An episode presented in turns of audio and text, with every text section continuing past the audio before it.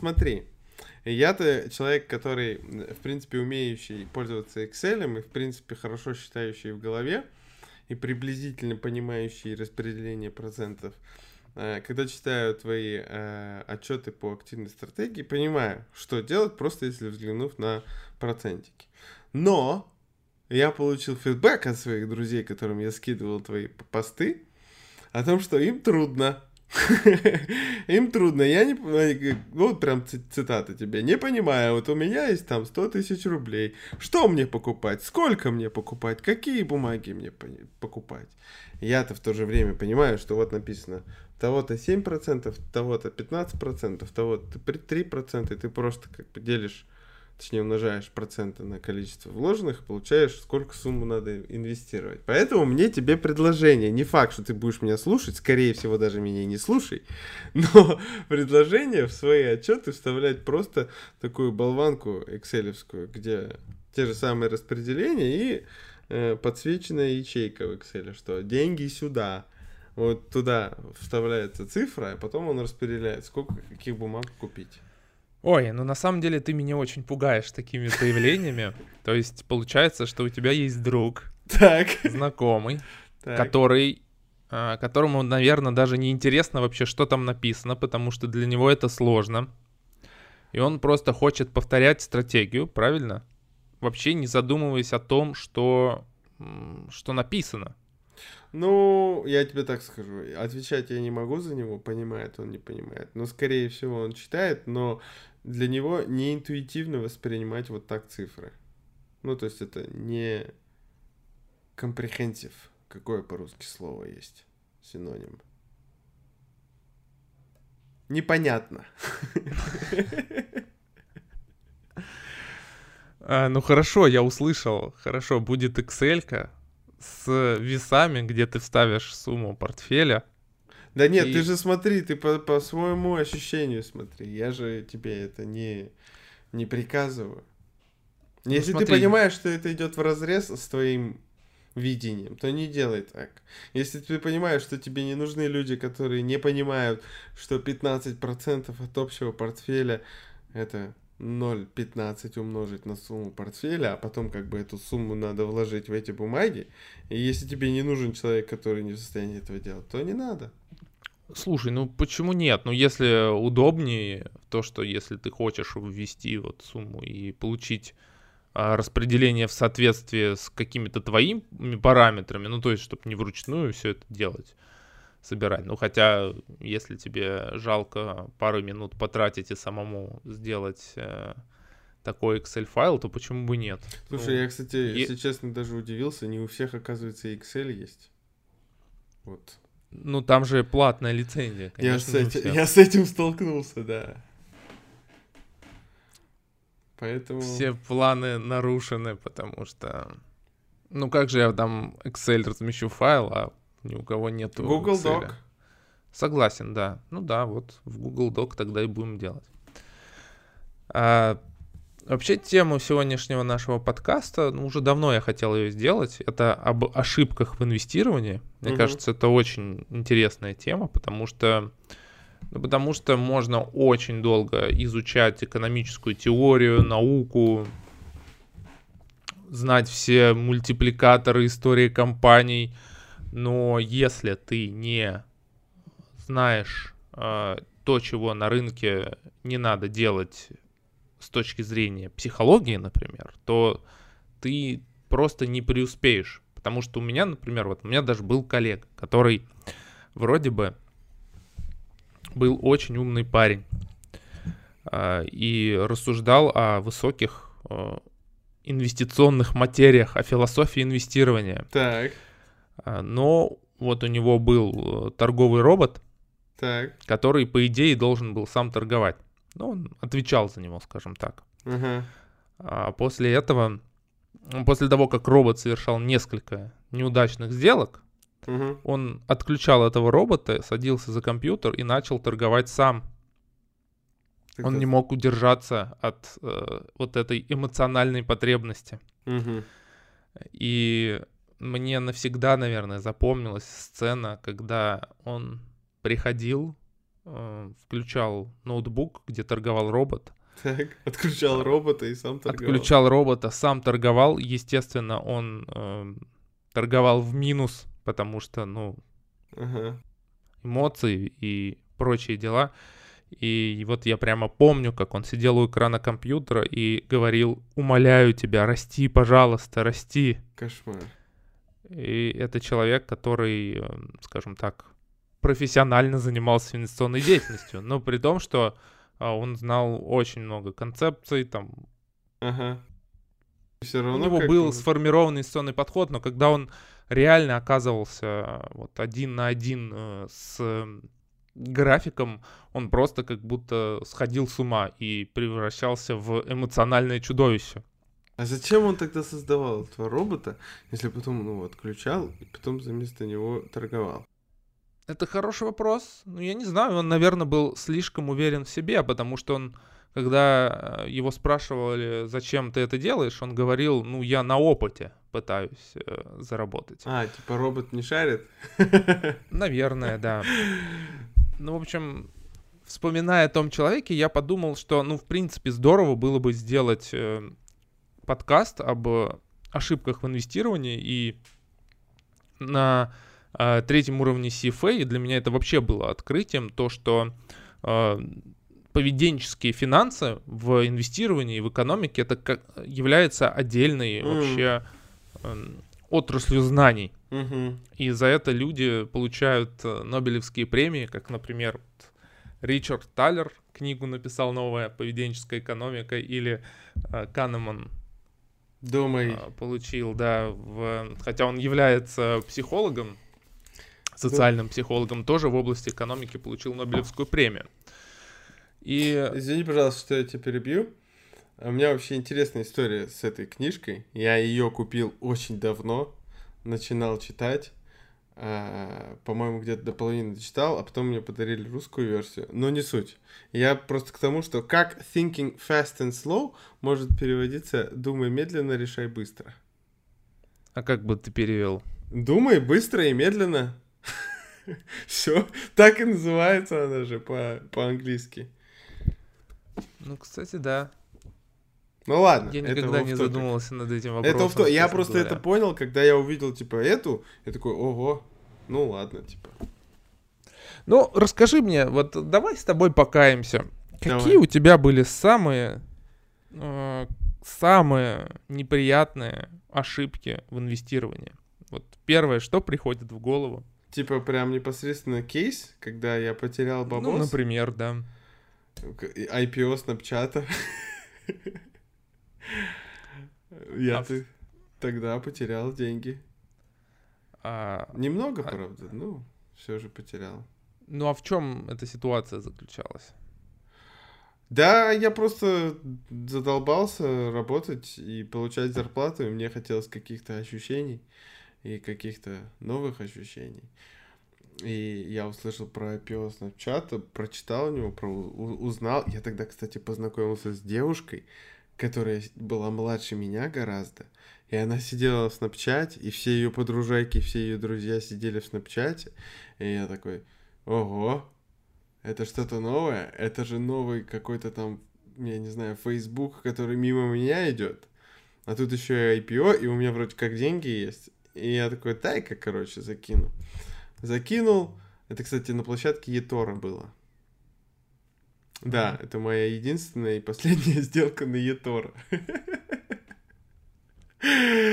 Вот. Я закинул, потом понял, что что-то пацан шел к успеху, но фартить там и не собиралось вообще. И я пытался закрыть эту сделку, а потом я только узнал, что там есть локап период, в течение которого я вообще ничего не могу делать. Я тупо ждал, пока он пройдет. Наверное, я не помню, то ли 6 месяцев, то ли 4, я уже не помню. Ну, в общем, я потерял. Не помню, сколько потерял. Процентов 30, наверное, или 40.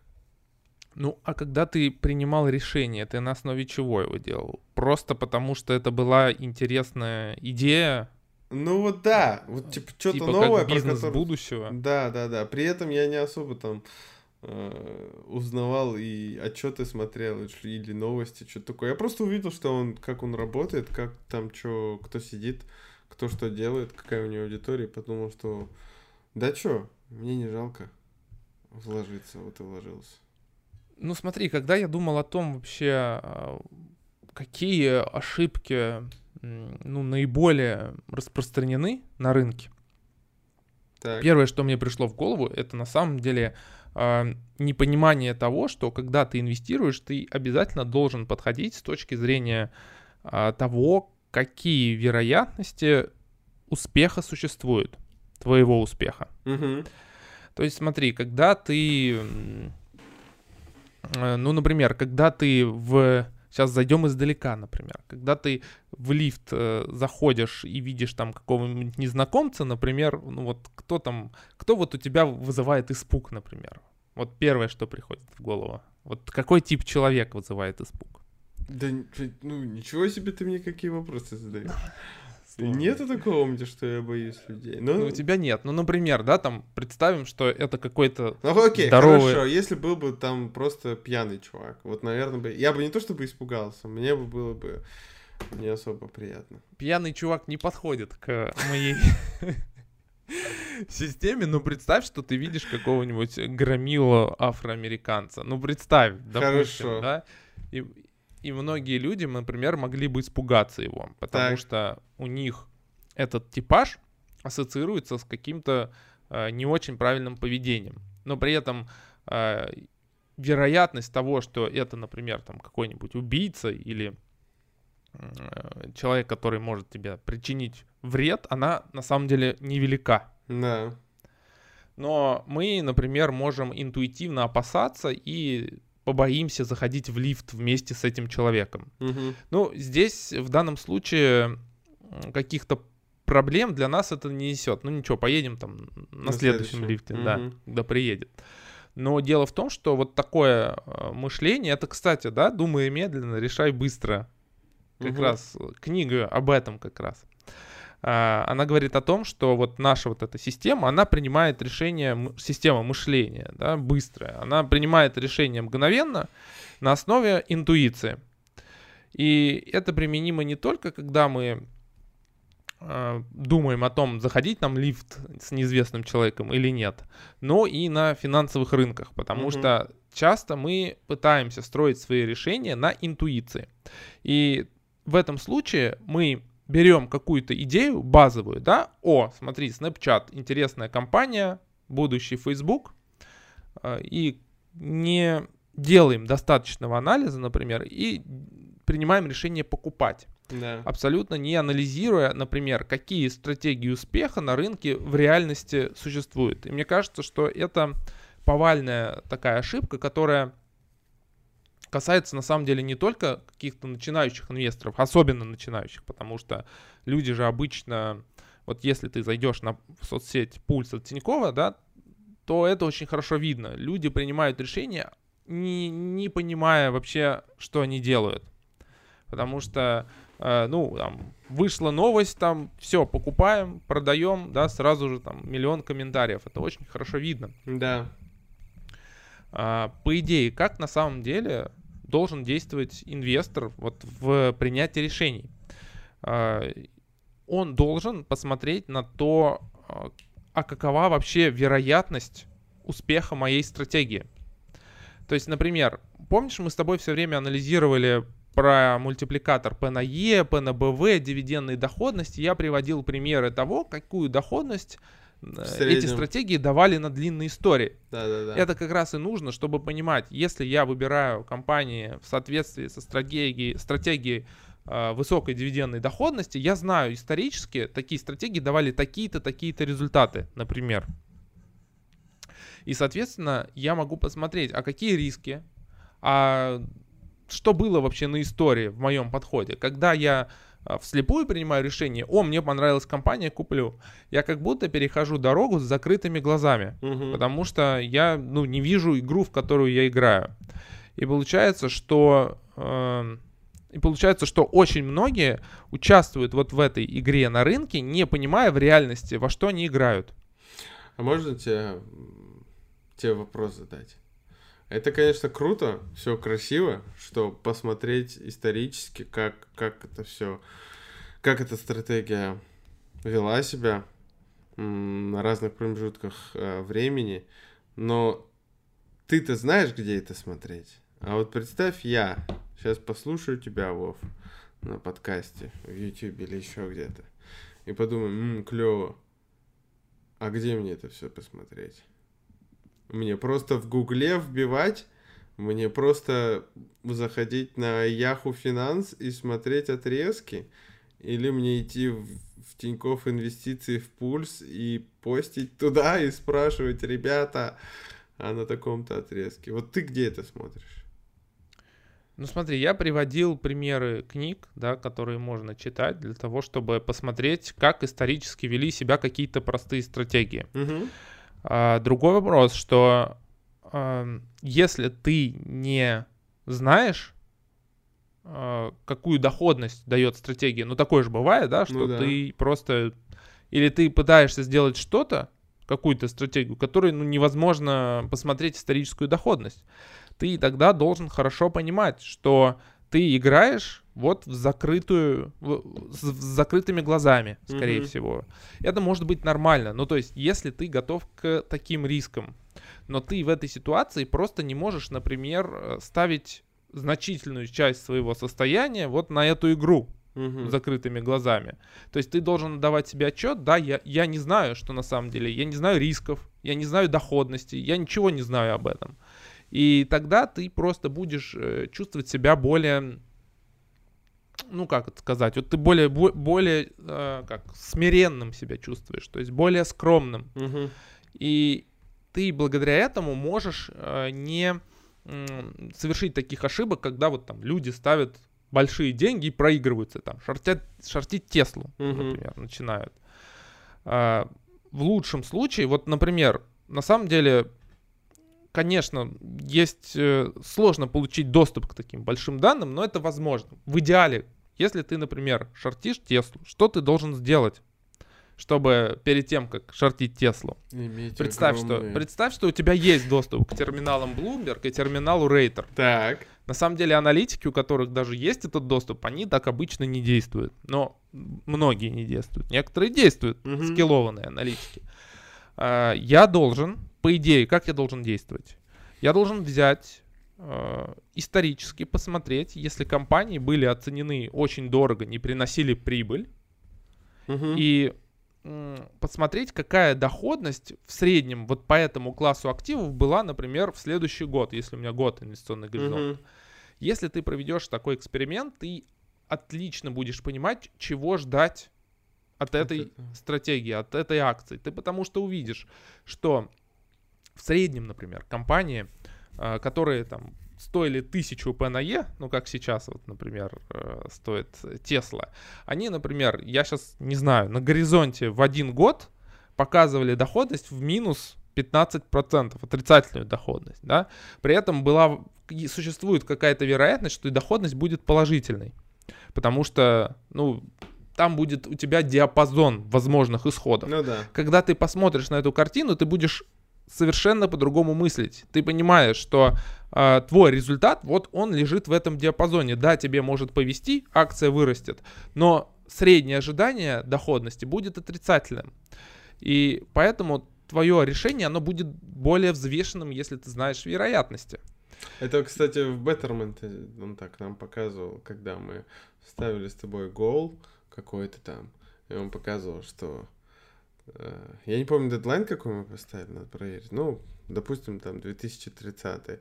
И он там показывал, что вероятность того, что мы выйдем в плюс и там достигнем нашей цели, очень-очень мала. Ну, потому что мы с тобой миллион долларов там захотели с тысячи. вот почему она мала.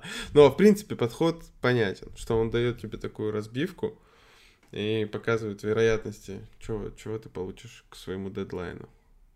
Ну и ты говоришь, да, собственно, о том же. Да, о том, что а, вот такое вероятностное мышление, оно гораздо лучше тебя э, готовит к тому, что на рынке возможно все. Ты становишься более информированным, расширяешь свое мышление. Э, спрашивая просто, а что исторически происходило в этой ситуации? И ты не играешь, например, в игры, которые исторически давали отрицательную доходность, да, ну потому ну, да. что А, ну, на самом деле, если бы каждый инвестор, который а, пытается, например, торговать на рынке, он бы посмотрел из тех данных, которые доступны по тому, как в среднем торгуют трейдеры на рынке, скорее всего, он бы никогда не начал торговать. Mm-hmm. Потому что э, таких исследований, к сожалению, мало, но есть. В том числе, кстати, мы с тобой упоминали платформу eToro. Mm-hmm. Один блогер, он взял сделки трейдеров, там же в открытую сделки могут публиковаться. Он взял эту, эти данные и посмотрел, э, какую в среднем доходность трейдеры на eToro получают. И он получил, что средняя доходность была, я сейчас точно не помню, но она была что-то типа минус 20% э, в год. То есть в среднем трейдеры теряли огромное количество денег. Да, там были успешные, но их доля была не больше 5%. 95% людей теряли деньги. И я думаю, что это, в принципе, очень близко к реальному распределению. Я могу сказать, что вот как бы работая в брокере, потому что я видел, а, подавляющее большинство людей теряют деньги. Подавляющее. То есть это в районе 90%. И теряют или проигрывают рынку, что в принципе тоже потеря. Да? Если у тебя рынок вырос на 50%, а ты заработал 10%, инвестируя в акции, ты тоже показал отрицательную доходность на самом деле. А, поэтому, ну, понятно, что они не заинтересованы в том, что раскрывать эти данные. Например, когда была история с трейдером на Робин Гуд, который совершил самоубийство, и Нью-Йорк Таймс э, обращалась с просьбой дать данные по тому, как в среднем торгуют, Робин Гуд на отрез отказался это делать. Ну, понятно, потому что, опять же, как только эта информация станет общедоступной, то представляешь, как интернет весь будет заполнен э, статистикой о том, как люди сливают деньги. Существует исследование. Угу. Вот опять же, вот eToro, ну это какое-то частное исследование в блоге. Или было исследование академическое на тайваньской бирже, например. Угу. Они все подтверждают, что индивидуальные инвесторы колоссальные деньги теряют на активной торговле акций и зарабатывают в реальности менее 5% из них.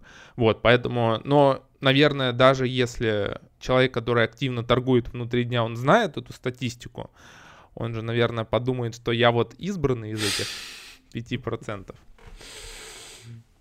Да. Еще, кстати, что касается непонимания вероятности, здесь и аналитики тоже этим грешат на самом деле, потому что я слушал интервью с стратега Credit Suisse, бывшего Майкл Мобусин, очень крутой чувак, у него книга известная, больше, чем вы знаете, а, как, который как раз очень много о поведенческой психологии больше, говорит. чем вы знаете, это название книги или ты просто... Да. Ну, Нет, это, да, это название книги. Вот, и он, например, говорит э, в интервью, что он недавно читал статью в Экономисте о перспективах Amazon. У нас Amazon часто мелькает. Так. И он говорит, что там был аналитик, который говорил, что у Амазона есть хорошие перспективы, и он говорил детали своей модели. Он называл, что э, согласно моему прогнозу, выручка Amazon будет расти в среднем на 15% в год в течение следующих 10 лет. Uh-huh. И это, конечно, все хорошо. Может ли Amazon расти с такой скоростью? Ну, теоретически это возможно. Но если мы исторически возьмем с 1950 года компании, вот уже находящиеся на таком уровне выручки, был ли случай, чтобы она росла еще в течение 10 э, лет э, на 15% в год, такого случая не было никогда в истории. Возможно, Amazon окажется первой такой компанией. Угу. Но в своем как бы базовом сценарии ты ставишь на случай, которого никогда, никогда не, не было, было в истории.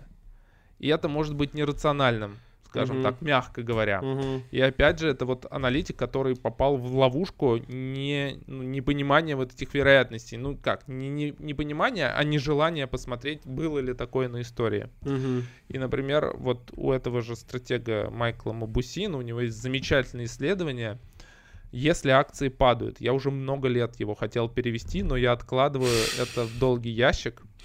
Это та ситуация, как, с которой люди очень Внимание, слушатели, поставьте очень много лайков, чтобы Вова перевел эту статью и опубликовал у себя в телеграм-канале. Да, репостните это видео. И Э, Отставьте, оставьте отзыв на Apple подкастах. В общем, сделайте все возможное, и тогда я переведу эту статью. Она реально очень крутая, Большая? потому что страниц на 40. Так это, это целая книга. Но Мабусин любит такие Ну ладно, так и что У там? него недавно вышло про private equity исследование на 80 страниц. Ну, в общем, мужик знает свое дело а, и очень любит цифры, очень... Он три книги уже написал, даже четыре, по-моему, книги. Ну, в общем, в этом исследовании он, например, говорит, а, что делать, если твоя акция упала в стоимости. Докупать. А вот в том-то и дело, он рассматривает различные сценарии, почему акция упала в стоимости, насколько упала в стоимости, в течение какого периода упала в стоимости. И он приводит статистику на истории, что было в такой ситуации. Ну, то есть представь, что а, акция упала в стоимости, потому что она отказалась платить дивиденды, например. Да? И человек, который принимает решение, как, как мне понять, да, что мне ее по- покупать, продавать, что делать?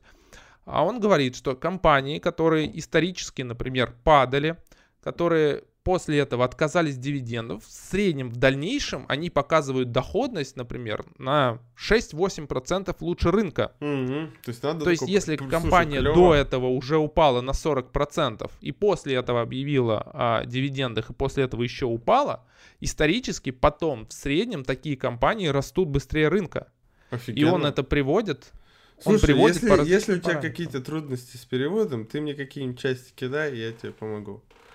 Я тебе доперевожу. Давай я тебе скину это исследование. Да, мне найду его. интересно. Мне интересно, Ты почему? Потому не что вот переводить? непосредственно же ситуация была с Тиньковым, э, с банком Тиньков, я имею в виду, когда на новостях о лейкемии у Олега Тинькова она очень сильно просела, и был просто нереальный шанс э, купить их акции за 12 баксов. В апреле, по-моему, или в мае, которые показали плюс 100 с чем-то с тех времен. Вот. Да, ну там еще и другие всякие изменения произошли, потому что оказалось, что кризис Тинькофф Банк пережил гораздо лучше, Да. чем ожидалось. Да.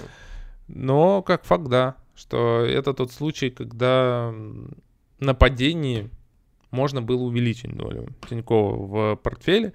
И как раз в этом исследовании исторически вот эти вероятности рассматриваются. То есть то, что мы говорили, непонимание существует вероятностей, там можно посмотреть, вот он как раз и выстраивает вот эти вероятности получить доходности в зависимости от того, при каких э, параметрах падает акция. Вот, Слушай, поэтому, офигенно. э, это... А ты сказал, он бывший из Credit Да. Suisse. А чем он сейчас занимается? Э, Не знаю, честно говоря, он какой, в каком-то фонде тоже работает. Но это вообще один из самых известных, уважаемых э, инвесторов, экономистов. ТикТоки и вообще записывает? исследователей рынков. Я думаю, что он бы просто разрывал. На самом деле, давай я признаюсь тебе, я э, посмотрел его видео как раз об ошибках в инвестировании, я понял, что надо записать нечто похожее Понял. потому что он очень интересно рассказывает, и ну просто мне хочется, чтобы Да, можно было поделиться. Но он, он множество ошибок рассказывает, я выбрал те, которые мне больше всего понравились. Скажем так, те, которые понятны широкой аудитории, потому что, например, он э, это это в основном ошибки, которые делают аналитики, Мгм. необычные инвесторы. Например, он э, говорит о том, что вот э, почему, э, почему человек, который купил или порекомендовал акцию с доходностью в 10%, и она реализовалась, Мгм. мог дать плохую рекомендацию. То есть представь, что я порекомендовал, она рекомендация сбылась, А Но это на самом деле плохая рекомендация. А, потому что, э, потому что доходность надо сравнивать с Рынком. риском. Смотри. С риском, А. с риском, да, с риском и, да, и с рынком. Мгм. Потому что, например, э, ну, он это в, в корпоративных, в терминах корпоративных финансов, потому что е- говорит, что если ты получаешь доходность в итоге э, меньше, чем стоимость привлечения капитала, ты на самом деле не создаешь стоимость. Да. То есть, если твой, э, как бы вот этот рое, он в реальности меньше э, требуемой ставки доходности, то ты доходность получаешь низкую. Это, кстати, если к частному инвестору относить, да, что если вы купили акцию, например, э, Сургутнефтегаза в 2011 году, и в прошлом году Сургутнефтегаз, например, взлетел, вы порадовались, что вы наконец-то заработали, но если вы посмотрите доходность рынка за этот же период, вы окажется, что у вас доходность в два раза ниже на отрезке в 7-8 лет. Мгм. И на самом деле вы получили отрицательную доходность. Хотя вот человек часто ориентируется не по э, доходности относительной, да, а, а относительно своей э, сделки. Да. Вот это, кстати, тоже такое предубеждение существует. Да. А второе, вторую ошибку, которую я бы выделил, это вот сплошь и Можно я рядом. тебя еще перебью? Мысль приходит после того, как ты уже какие-то слова сказал. Поэтому, мне кажется, твои вот эти, я даже не знаю, как их назвать, таблички, как, как они называются? Снипеты рынка, как ты делаешь, они очень полезны. Я, я потому что постоянно на них смотрю, где ты указываешь еще, сколько там принес э, S&P 500 за неделю, или там РТС, или что-то. Потому что ну, реально не важно, сколько у тебя процентов, если относительно тебя рынок рос сильнее или меньше. То есть э, люди на это не обращают внимания, мне кажется. Да, но здесь на самом деле тоже сложный вопрос, потому что э, о том, сравнивать ли себя с вот этим бенчмарком рынка или не сравнивать, э, тоже существует дискуссия. Ну да, я вот как бы сказал до этого, что надо сравнивать, но с другой стороны, представь, что у нас э, индекс становится очень концентрированным на IT-компаниях, и он растет за счет небольшого сегмента IT-компаний. Типа, как это, biased становится. Да, то есть он отражает конкретную стратегию покупка компаний крупных капитализаций IT-сектора. Мгм. И, а в этом секторе, например, пузырь. Ну, не будем сейчас показывать пальцем, да. И получается, что э, ты можешь инвестировать по какой-то своей стратегии, а растут на всем рынке только акции IT-компаний, потому что к ним сейчас наибольший интерес. Мгм. И ты проигрываешь рынку, например, в течение даже нескольких лет, и начинаешь считать себя плохим управляющим.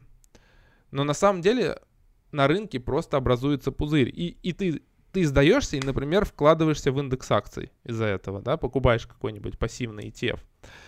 И получается, что ты присоединяешься к вот этому движению, э, в котором есть пузырь. А после этого начинается обратное движение, сдувание пузыря, и ты в итоге проигрываешь. То есть сравнивать себя с рынком надо, но надо и понимать ограничения этого. То есть если ты проигрываешь рынку, ты должен понимать, почему ты проигрываешь. Потому что у нас, например, нету IT-сектора, э, такого количества акций Мгм. IT-сектора, потому что мы ставим, что долгосрочно у него доходность будет э, более низкая, хотя сейчас он, например, может расти. Мгм. Очень показательно конец 90-х годов и портфель Уоррена Баффета против S&P 500.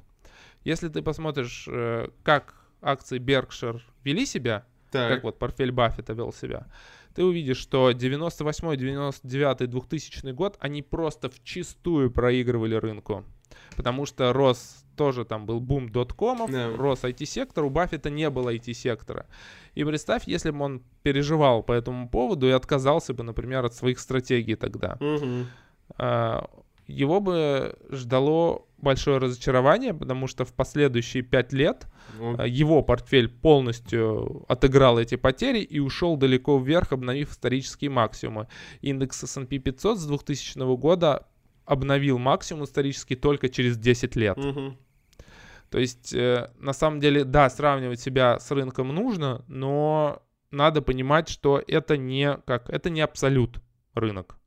Что если ты убежден в правильности какой-то своей стратегии, э, ты э, следуй ей дальше. То есть как бы сравнивай, но не принимай это как, э, как поражение, если ты проигрываешь. Вот что я хотел бы сказать по этому поводу. Ответил я на твой Да, вопрос? спасибо.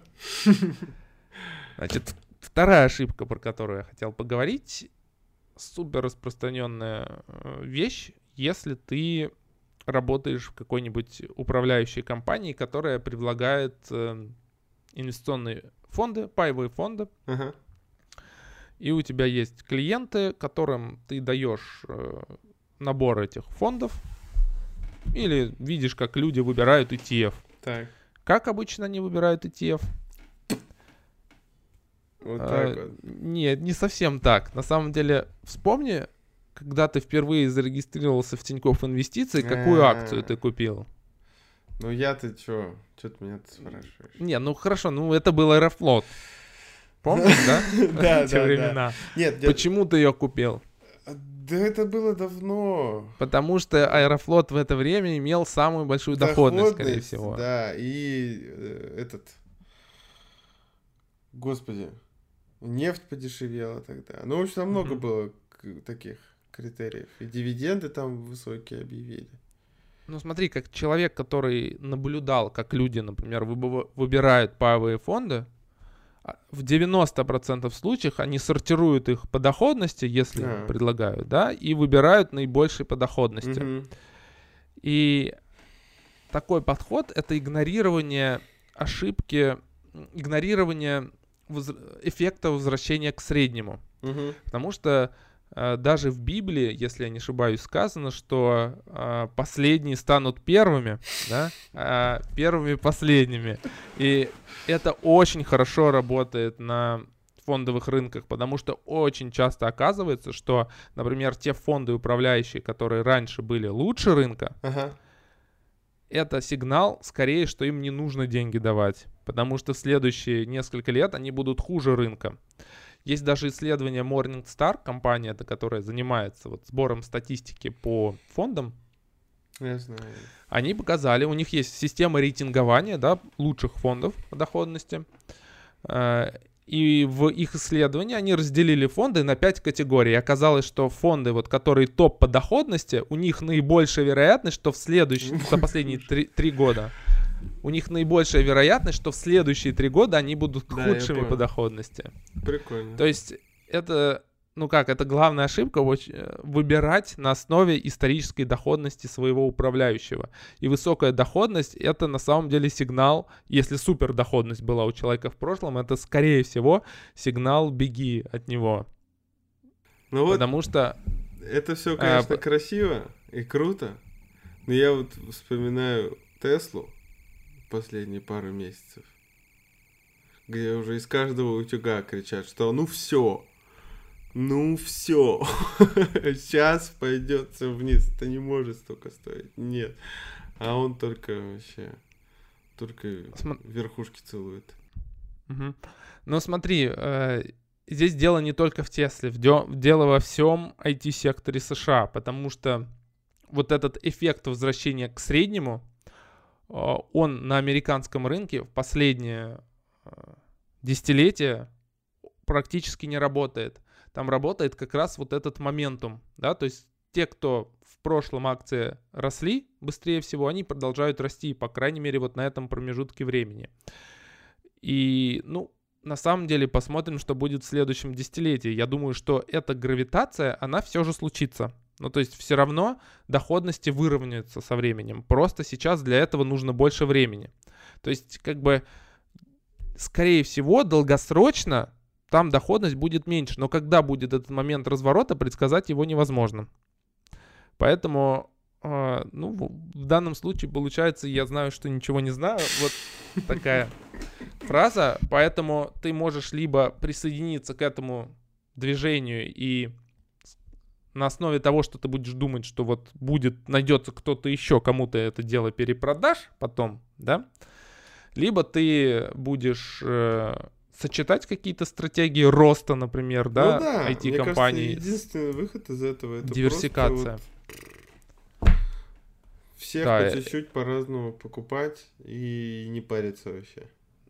Но как факт, вот мы с тобой в первой части говорили про то, что есть непонимание вероятности. Если ты ставишь на победителя, да, есть вероятность, что он останется победителем и в дальнейшем, но она небольшая. Чаще всего будет вот эта гравитация и возвращение к среднему. И вообще, если смотреть на такие параметры, как удача и э, навык, Вот смотри, представь, что у нас есть э, на одной стороне 100% какая-то деятельность, 100% удачи, 0% навыка, Мгм. а на другой наоборот, 100% навыка и 0% удачи. Вот эта сила гравитации, возвращение к среднему, она будет вот здесь, слева, да, то есть там, где больше всего удача.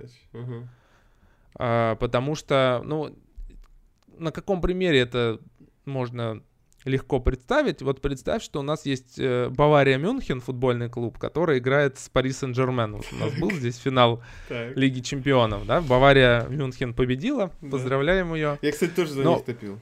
Ну, вообще, изначально я топил за Леон. Но, э, Почему Леон? не знаю, мне нравится Леон. То, что они андердоги были в этой группе или просто... Нет, просто я вообще футбол не смотрю. Мне не- просто название прикольное, город прикольный. Я помню, что у Варламова я читал пост про трамваи в Леоне, они там красивые.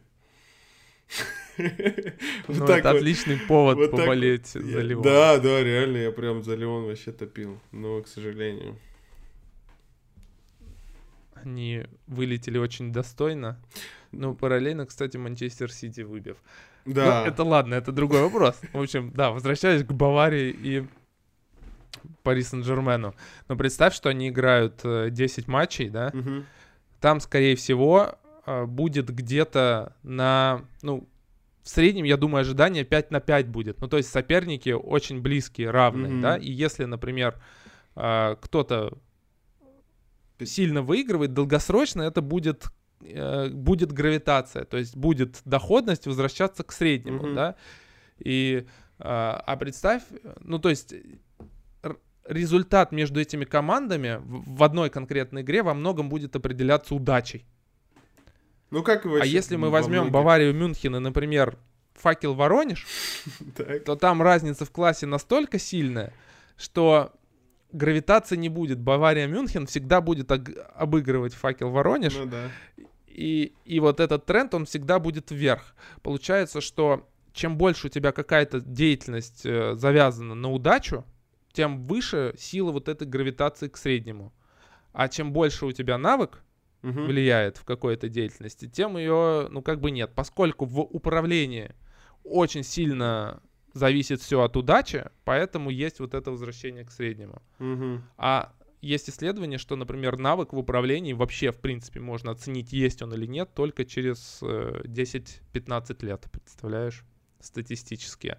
А, то есть, То есть, то, если фонд управляющий- существует меньше 15 лет, то это, типа, все фигня. Вполне возможно, что ему просто везет Мгм. очень сильно.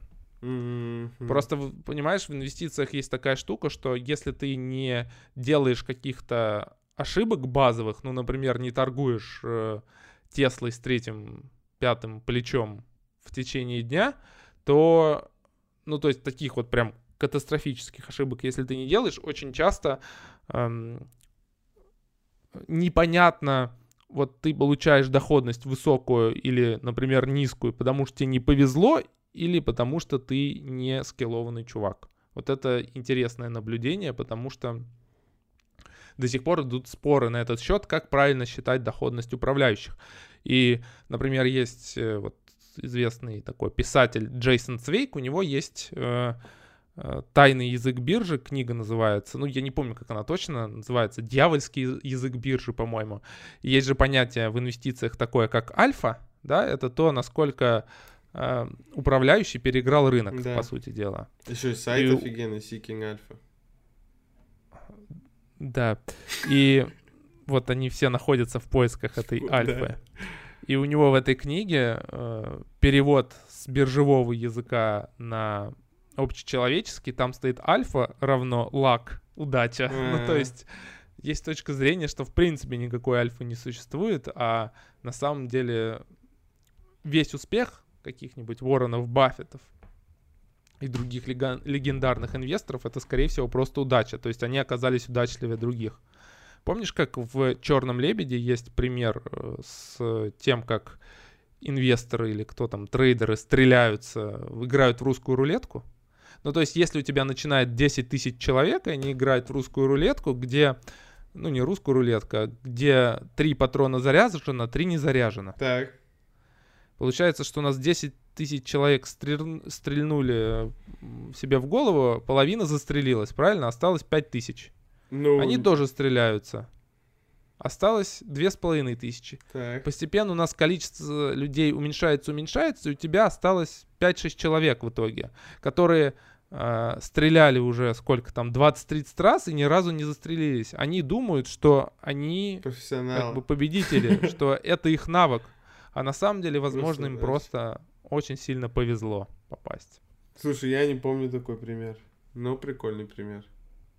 Мне очень хорошо запомнилось почему-то. Вот. И третья ошибка, которую мы часто делаем на финансовых рынках, это излишняя самоуверенность. Ну, Я это думаю, обычно, что да.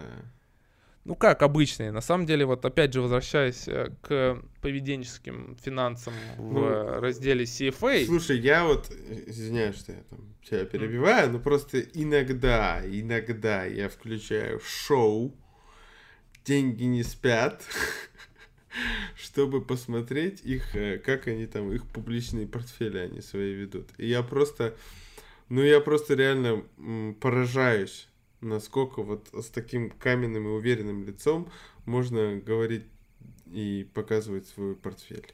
Говорить чушь и показывать свой портфель. А у тебя есть это, этому объяснение? Потому что, вот честно, я вот когда сталкиваюсь с такими мнениями, ну знаешь, есть какая-то фанатичная уверенность в своих решениях. Ну да. Я не понимаю, на чем она основывается. Ну то есть, Я А, уже ну, думаю, как- что это просто типа элемент шоу, и нельзя показывать свое решение и себя по-другому. Поэтому они так это... Да, я шарчу Теслу, и уже минус там 3000 долларов, но ничего. И вот... ну хорошо, ладно, с шоу деньги не спят, но обычный инвестор, ну я думаю, ты тоже такой сталкивался с этим, когда ну, человек настолько вот, он купил компанию какой-то, и он ее настолько начинает любить, Мгм. что он, например, начинает игно- игнорировать любую другую информацию, которая противоречит его точке зрения. Это, кстати, вот одно из предубеждений, которое вот прям исследуется учеными, а, когда ты м, специально, ты специально ищешь только ту информацию, которая подтверждает тебя. То есть ты считаешь, что вот, например, Тиньков стоит дешево, и что он вырастет в будущем значительно в стоимости, да. И, например, если кто-то говорит, обращает внимание, что а вот здесь так-то, здесь-то так-то, здесь что-то не то, ну, например, я, к примеру, Да, я понимаю. говорю, ты начинаешь, с не, ты начинаешь его ненавидеть, потому что он как бы не согласен с твоей идеей, или ты там веришь в будущее Тесла. Вот сейчас, да, есть люди, вот группа людей, например, которые свято верят, что вот э, Apple вырастет еще сто раз, в сто раз, что Тесла еще вырастет сто раз. И когда им указывают на то, что, например, они могут быть неправы, они очень резко на это реагируют, потому что, э, ну, потому что они верят в эти акции как нечто святое. Мгм. Кстати, я понимаю, почему они так резко реагируют, потому что для них это способ разбогатеть. И они уже в голове прочертили идею, что я сейчас купил акцию такой-то компании, она вырастет во много раз, и у меня А. будет много И денег. тут якобы я со своим мнением говорю ему, что у тебя ничего не получится, ты не разбогатеешь. И они вот... Да, и поэтому он остро реагирует, и он еще больше начинает фанатично верить в эту акцию. Скорее всего, это именно так происходит. Пожалуйста, но- не делайте так никто. Но на самом деле, если ты хочешь формировать какое-то независимое суждение, ты должен делать ровно наоборот. Да? А, Есть э, такая практика. Вот я смотрел сериал Newsroom, помнишь, я тебе Да, рассказывал, да, да, да, про то, как они новости делают. Мне очень понравился и подход к э, формированию материалов и каких-то расследований журналистских. То есть, когда команда какая-то делает журналистское расследование, оно, по-моему, называется команда красных. Ага. Потом происходит как э, заседание, где обсуждается это расследование, публиковать или его не публиковать. И есть команда белых, задача которых искать недостатки в их расследованиях. Они специально не принимают участия вообще никакого, вообще стараются не слышать о нем, чтобы потом, когда презентуется расследование, быть объективными и сказать, здесь у вас недостатки, здесь, здесь, здесь. Ну да. То же самое в идеале нужно делать и с аналитикой по акциям. Потому что э, представь, что, ну как в хорошей аналитической команде работа так и поставлена, что есть человек, который, например, защищает какую-то инвестиционную идею, а ему обязательно дается противовес. То есть сидит человек, который указывает на недостатки в этой теории, что вот здесь так-то, здесь так-то, может быть, ну, по-другому как-то сценарий идти. И так ты можешь принимать решения гораздо более взвешенные, объективные, и, например, управляющий смотрит, вот аналитик предлагает идею, а есть человек, который ему как служит там адвокатом дьявола. Ну да, у меня, да? у меня есть... с братом такой подход всегда, когда я ему что-то говорю или он мне что-то говорит, мы всегда ну, там, какую-то идею или какой-то план. Э, когда мы делимся этим, всегда заканчиваем тему, «А теперь докажи мне, что я не прав. И мы потом Это просто очень крутой подход. Сидим, да, сидим и потом болтаем и находим, э, где мы не правы, да. Это одно из самых полезных упражнений, в принципе, в мышлении, да, в, в улучшении своего мышления, в инвестировании. Э, я не понимаю, почему так много людей, они, если слышат контраргумент какой-то, начинают к этому относиться как к нападению. Но, возможно, контраргумент часто звучит как какая-то насмешка. Ай, ты дурак купил, там mm-hmm. непонятно что. Ничего не понимаешь. А, ну вот моя мечта, например, чтобы был какой-то аналитический ресурс. Вот если ты посмотришь, кстати, Сикин Альфа, вот мы упоминали сервис, mm-hmm. да, почему он мне не нравится? Там абсолютное большинство людей, они топят за акции, по которой пишут. Ну, то есть они провели исследование, видимо, mm. и они уже приверженцы этих идей. Я просто, я вот кликал по компаниям, да, исследования, а там есть такое, что типа bullish, very bullish, ну, то есть как относятся да, да, компании. Да. И очень сложно найти, чтобы был негативный отзыв по компании. То есть в основном все как бы, все рекламируют свои инвестиционные идеи, так называемые, да, угу. потому что, ну, в конечном счете задача продать себя, да, и ну, кому интересно, например, э, читать, э, что не надо покупать. Поэтому все пишут за то, что ну покупать. Ну, да, Понимаешь? Да, да. И из-за этого ты, а с другой ты стороны, как бы лишаешься почему, альтернативной точки зрения. Почему бы не делать такую статью, что надо шортить, и все? А, ну, понимаешь... Но это э, немного опасно. Да, к шортам там тоже есть такое негативное отношение у многих, потому что все-таки акции как бы долгосрочно растут, да, и если ты ставишь стратегию на шорты, угу. то ты э, ну, можно подумать, что ты как бы долгосрочно ставишь на проигрыш свой. Угу. Ну, то есть ты должен быть умнее, чем рынок. Потому что, ну, хотя на самом деле не так. Потому что долгосрочно, э, вот интересно, что большинство акций долгосрочно приносят отрицательную доходность. Ты это знал, например? Нет, но исходя из статистики, что в среднем компания живет 30 лет, средний, в среднем компания, которая в S&P, правильно я помню? Возможно. Ее срок жизни 30 лет, то как бы можно сделать такой вывод.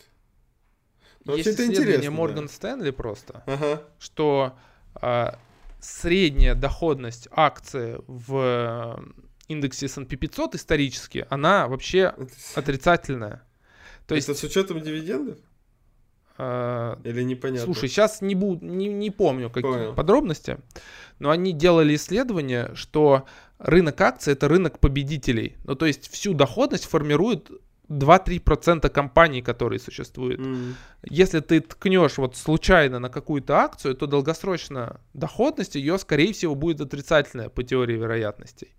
Потому что выигрывает небольшое большинство, о, небольшое меньшинство, да, оксюмарон, э, которые формируют доходность. И поэтому я не помню, к чему мы сейчас с тобой об этом заговорили, но, э, но поэтому опасно, э, например, выбирать несколько акций, 2-3 акции, да, и ставить на них долгосрочно, потому что Э, опять же, возвращаясь к пункту на номер один, угу. если мы смотрим вероятности, то это стратегия проигрышная. Как бы ты ни верил в акцию, если ты ее хочешь долгосрочно держать, ты свои шансы на успех понижаешь, выбирая всего несколько акций. Поэтому лучше иметь диверсифицированный портфель. Да. И как говорят, что чем он более диверсифицированный, тем лучше. Потому что выше вероятность, что вот в твой пул попадут эти несколько процентов да, акций всего рынка, которые дают его основную доходность. Да, да.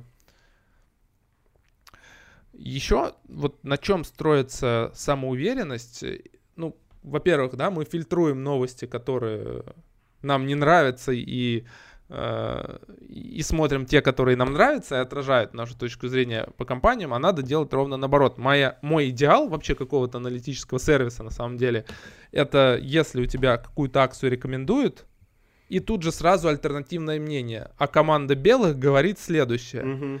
Чтобы у тебя и голова сразу же взрывалась.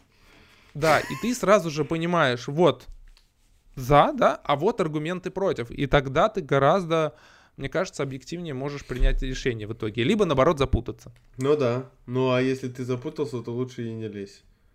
Ну, видишь, как и хорошо, да? То есть, если у тебя нет окончательной точки зрения, проходим рядом.